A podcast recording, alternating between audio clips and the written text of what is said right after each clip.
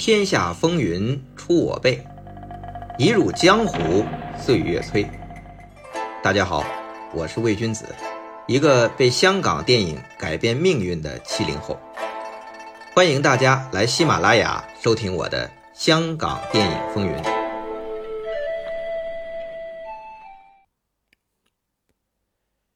上世纪六十年代末期，香港影坛。进入邵氏独霸天下的局面。老对手国泰，自大老板陆运涛过世后，已经无心恋战。香港的左派电影公司长城、凤凰、新联，也就是长凤新，受内地运动影响，猛抓革命却不做生产，导致连年减产，也没了竞争力。曾经风靡本地的粤语片，因为粗制滥造、跟风横行，开始走向没落。像粤语片的名导演秦剑、楚原先后投奔邵氏，连龙刚都在七十年代初改拍国语片了。再加上邵氏叛将李汉祥经营国联不利，胡金铨几年拍不出一部电影来，都对工厂化的大公司邵氏。无法形成威胁。这邵氏兄弟公司是家族独资企业，邵逸夫独掌大权，三哥邵仁枚远在新加坡，很少来香港，没有人可以撼动六老板的地位。但就在这个时候，邵氏公司暗流涌动，一人之下掌握大权，却不能作为合伙人拿分红的高级打工仔。邹文怀在被方逸华入主采购部削权之后，终于下定决心，准备离开邵氏，自组公司，用独立制片模式打开新局面。于是开始在邵氏内部奔走串联，鼓动名导演、当红演员跟他一起出去合伙拍戏，分红赚大钱。邹文怀本来在邵氏就有自己的派系，包括何冠昌、梁峰、蔡永昌、黄沃忠，他们经常在工程师赵耀俊邵氏宿舍的家中一起吃午餐，这是一个午餐俱乐部啊。他们一边吃饭，同时一边密谋自立门户的事宜。邹文怀首先争取的就是邵氏最红的导演张彻。和演员王宇，他们两个是非常相信邹文怀的能力，初步表示愿意一起出去赚大钱。但邹文怀一直担心一个问题，因为大家都是和邵氏签的长约，相当于卖身契，一旦离开就会被邵氏告，形势会非常不利。但邹文怀的顾虑，对于天不怕地不怕的王宇来说很简单。我直接把合同偷走不就可以了？在二零一二年，我在香港啊，曾经访问过王宇，提到这段，他讲的很仔细。他说呀，当时邵氏有个中文秘书室，主任叫博文琪，王宇和他关系很好，所以他知道邵氏员工的合同。都被这个博文奇摆在这中文秘书室里面那个柜子里，而且每天下班五点半以后，那里就没什么人了。这王宇啊，就找了个下班的时间，先拿了口香糖粘在门锁那边。这招啊，王宇说是从电影里学来的。果然，秘书室下班关门的周小姐门没关好就走了。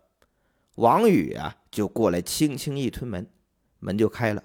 放合同的柜子里是个木头门，王宇居然带了一把凿子，直接给凿开了。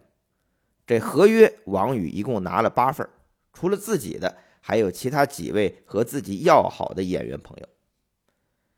那到第二天，邵氏就发现出事了，邹文怀就偷偷的把王宇叫出来，说：“六老板啊。”本来是要报警的，是邹文怀说：“咱们先不要声张，先想办法免得军心动摇。然后邹文怀就问王宇：“哎，你怎么只拿八份啊？还有那么多人呢？”也不知道邹文怀这话是有意还是无意，但是王宇呀，他觉得他听明白了，我再去偷一回，我都偷回来不就得了吗？于是过两天再去。这邵氏啊，可能是没想到是大演员、大明星王宇，更没想到。这贼呀会再来，结果这回被王宇又偷回一百多份。王宇回忆说：“那天很冷啊，还好他穿了风衣，否则这一百多份合约一个包根本放不下。这王宇就把合同裹到风衣里，因为怕掉出来，还用绳子把合同绑起来，哎，藏在这风衣里，搞得这风衣啊鼓鼓的。回到家。”王宇啊，当时住九楼，与天台是连着的。王宇就跑到天台把合同烧掉。为了掩人耳目，王宇烧之前还叫楼下的阿和阿伯帮他买些烧给鬼神的烧纸，因为这样啊，如果人家问起，就说他烧纸在祭奠祖宗呢。这王宇还说了一个细节：这每个合同啊。是用两颗铜钉给钉住，烧完合同之后啊，还剩了几百个铜钉，王宇就拿下去扔到马桶里冲，冲到马桶啊，这堵了差不多两个礼拜。关于邵氏合同被盗这事儿，王宇说的特别仔细，有鼻子有眼的，但在香港影坛啊，它确实是个悬案，因为邵氏没有报案。也从来没有回应过这件事儿，那么这件事儿到底发没发生过呢？还是王宇自己编造吹嘘的谎言呢？那现实来讲，应该是真正发生过的，因为邵氏随后的举动证实了这件事儿。邵氏什么举动啊？他通知每个演员啊，还有重要的这些员工重新签约，理由是给大家加薪。要重新签约，那邵氏为什么这么做呢？联系合同被盗，就很容易理解了。因为邵氏的合约都有复印件，既然原件丢了，就按照复印件重新打印出合约，然后和员工重新签约，不就解决问题了吗？不得不佩服这邵逸夫手段高明，神不知鬼不觉。就把合同被盗案消解于无形。轮到王宇签约，这王宇是很尴尬呀。怎么着呢？他明知道邵氏已经没有了他的合约，因为是他偷走了嘛，但又不能不签，因为不签就会被怀疑，所以搞来搞去啊，这王宇白忙活了一回。当然啊，这王宇描述的这个非常生动的这两次偷合同的过程，我们也姑妄听之，是不是这么曲折呢？是不是真的只是王宇你一个人单独行动呢？是不是有人配合王宇，但他故意隐去不说呢？这个就不好说了。大制片家黄卓汉的回忆录里就提到。他听说的版本是邵氏合同被窃，这确实发生过。保管合同档案室的那位女士啊，后来也入职到邹文怀的嘉禾上班去了。黄卓汉是没有提王宇偷合同这事儿，但是从他的说法可以看出，他推断丢合同可能和那位女士有关系。往事随风啊。我孤妄说之，您呢，孤妄听之。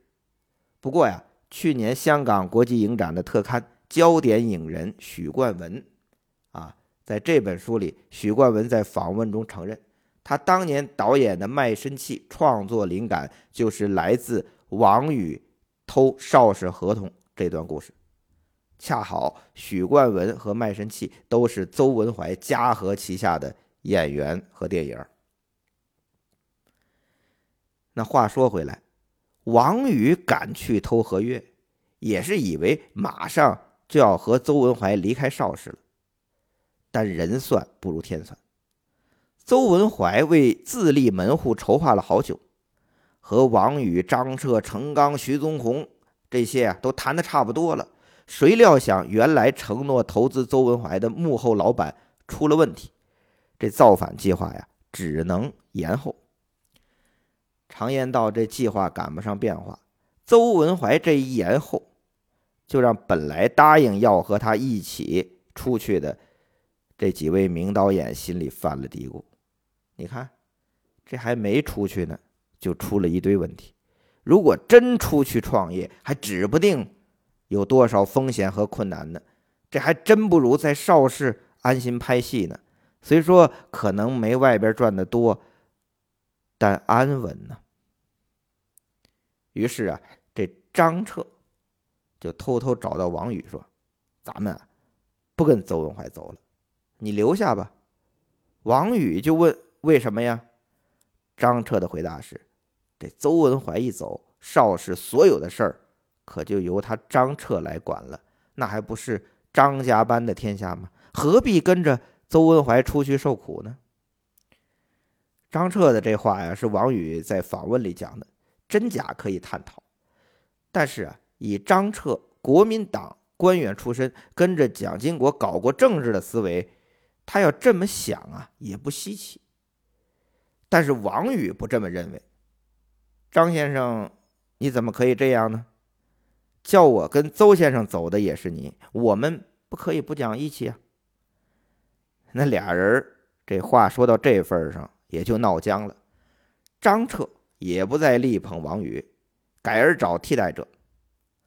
先是用飞刀手和铁手无情捧罗烈，不太成功，然后找了两个新人江大卫和狄龙，结果真给捧红了。王宇一看你张彻不捧我，我就自导自演，他就拍了一部《龙虎斗》，拍完之后还是决定离开邵氏。他和邹文怀说：“虽然你这个计划延后，但是他去意已决。王宇的打算是先去台湾拍片赚钱，等邹文怀真出来做公司，他再回去帮忙。王宇这话呀，邹文怀当不当真，还真不清楚。但后来王宇确实等嘉禾真正成立后，去帮邹文怀拍了不少戏。”这句义气啊，还真不是空讲。王宇离开了香港，跑到中国台湾省，在报纸公开登公告说，他和邵氏的合同已经解除。邵氏当然不干，就要告王宇。但是王宇在台湾、香港的法律搞不到他，所以王宇那段时间啊，只要不回香港拍戏就没事儿。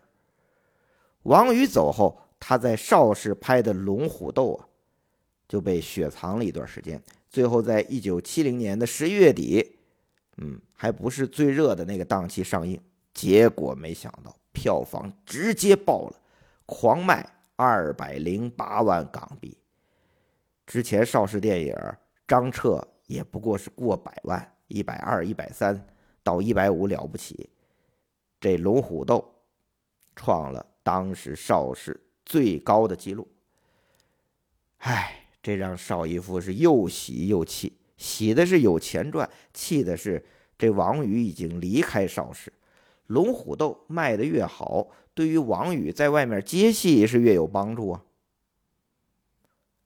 这龙虎斗啊，可以多说两句，他的超级卖座开创了港台拳脚功夫片的先河，因为在此之前都是张彻的武侠片到王宇这儿才弃刀剑用拳脚，而且拳脚对打的设计相当精彩。一改之前武侠片一到赤手空拳就不好看。最后一场雪地大战，暴力风格很出色。这场戏啊是专门跑到韩国去拍的，零下三十几度，拍到最后都没雪了。多亏制片蔡澜脑袋转得快，去当地市场买光了所有的盐巴和面粉。撒到现场，搞得背景看起来就像下雪一样，这才完成拍摄。当时啊，那肯定没有现在这些高科技啊。现在在棚里绿幕前拍拍就得了，电脑做任何背景都可以。所以呀，当时这拍戏很辛苦，也不能面面俱到，不环保，更不卫生，嗨，也顾不上了。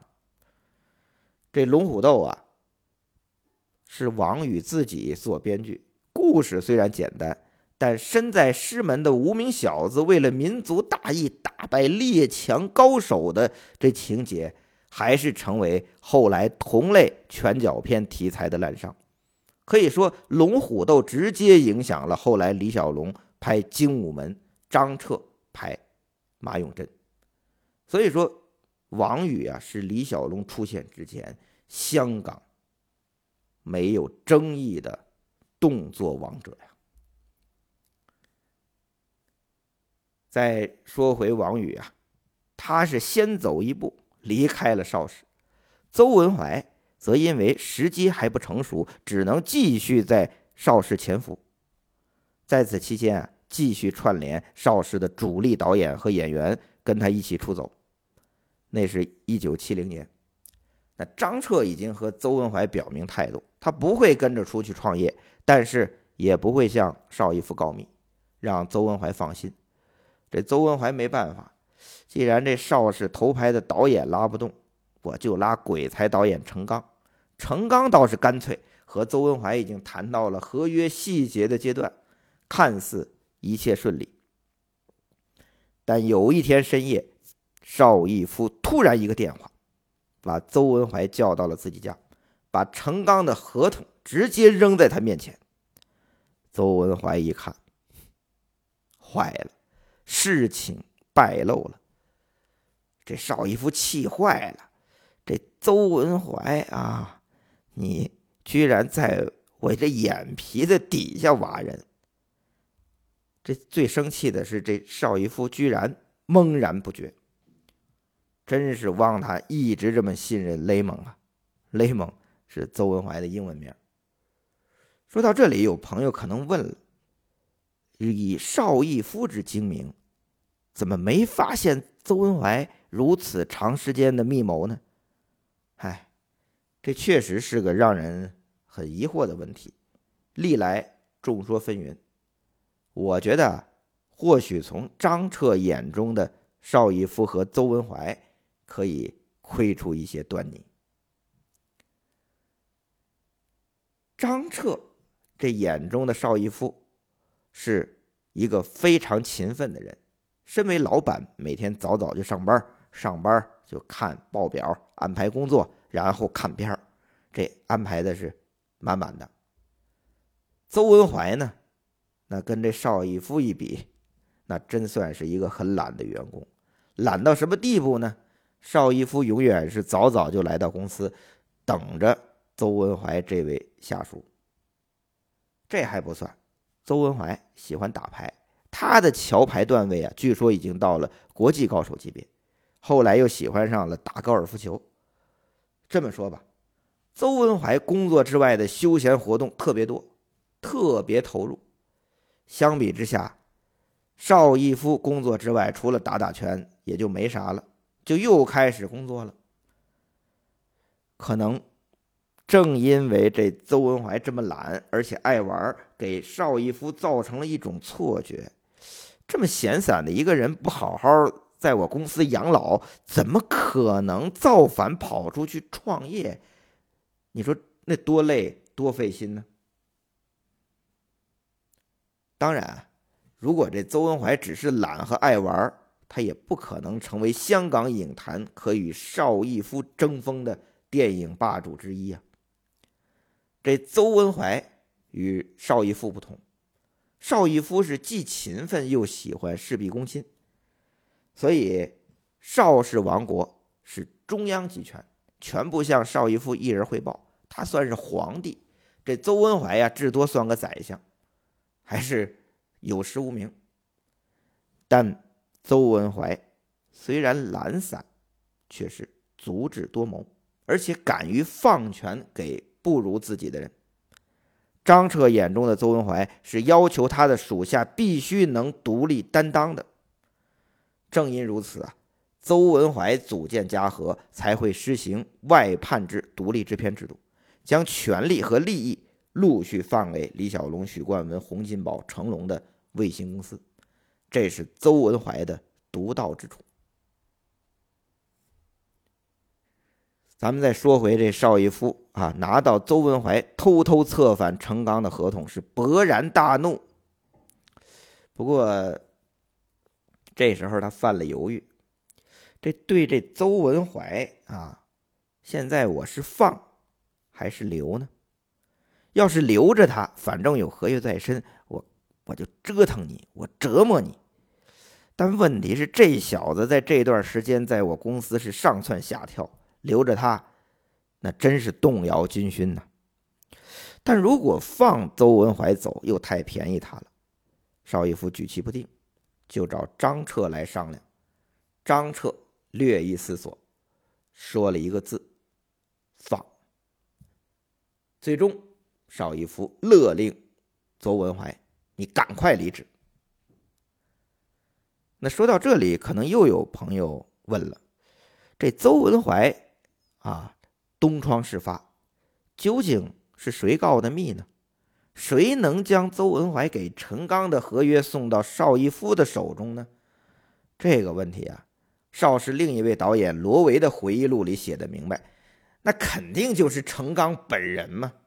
得，张彻、陈刚两大邵氏导演，一个中立，一个告密，把邹文怀是坑得不浅呢。毕竟。就那个时候，邹文怀从资金到人才都没准备充分，但事到如今，也只有赶鸭子上架了。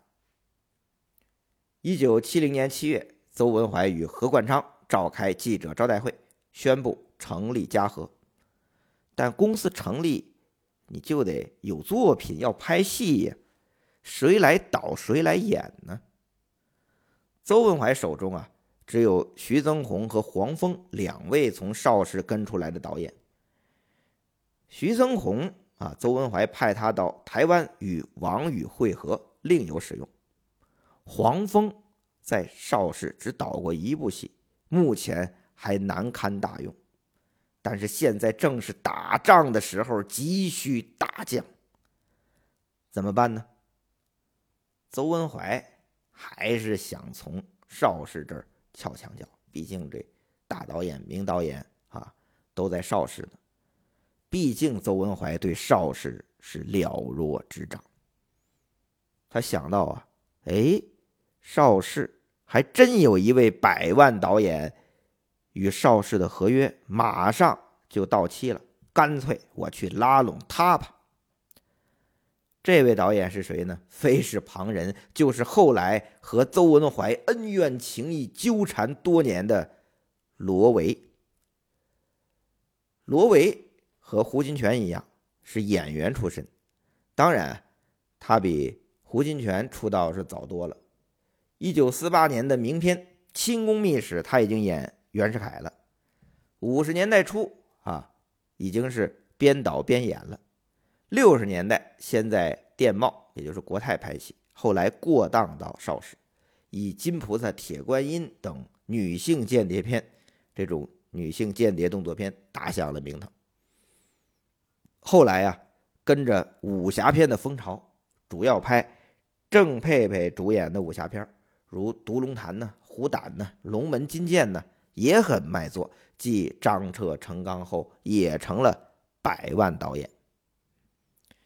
但邵逸夫啊，对他一直也不怎么重视，给他一部戏的导演片酬也就是一万六千港币，相比受宠的张彻、程刚肯定是没法比，跟老导演岳峰、陶琴那更别说了，与同期的何梦华导演应该是半斤八两。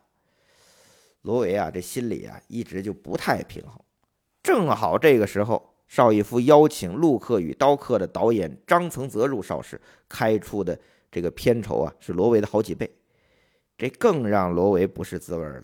你也就一部戏过百万嘛，我这儿好几部戏过百万。你说邵氏的老牌导演咱比不过也就算了，怎么新导演也高过我好几倍呀？这么一来，这罗维的心眼儿啊就活泛了。正好邹文怀找过来，开出了五万一部的片酬，比那一万六千还是多了不少。这确实也让罗维有点心动。不过呀，罗维其实也不怎么舒服。你早干嘛去了？你邹文怀之前拉拢张彻、陈刚的时候，可没想起我来。现在人家都没去，你才来请我，你把我当成什么了呢？不过眼见邹文怀是求才若渴，罗维。想想在邵氏遭遇的这不冷不热的啊，这整个待遇，嗨，我就跟嘉禾签了吧。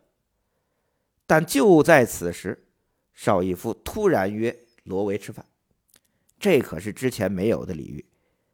罗维有点受宠若惊。席间，邵逸夫提出和罗维要再续约三年。开出每部十万港币的片酬，比邹文怀给的五万足足高两倍。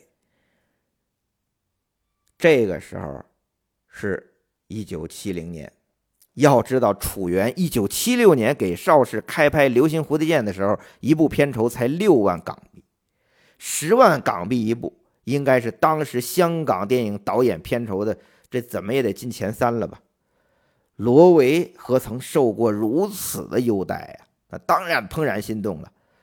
不过，估计罗维这时候可能也在琢磨着对邹文怀同样的态度。你看，你看，你邵逸夫和邹文怀一样啊！你们早干嘛去了？现在你俩斗得你死我活的时候，你想起我来了。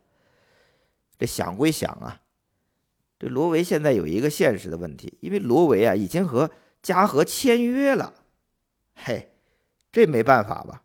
邹文怀一听没有问题，他让公司律师替罗维和嘉禾打官司，只要你罗维续约，啊，除了片酬一部十万，罗维还可以随便开拍自己喜欢的片种，想拍什么你就拍什么，随便选自己想用的演员，在邵氏工厂化作业的流程下，可以一周只拍五天。呵，这条件一列。很优厚啊，真是让罗维无法拒绝。那邵逸夫之前对罗维确实是不冷不热，因为他不算邵氏的一线导演。现在为了对付邹文怀啊，这邵逸夫算是下了血本了。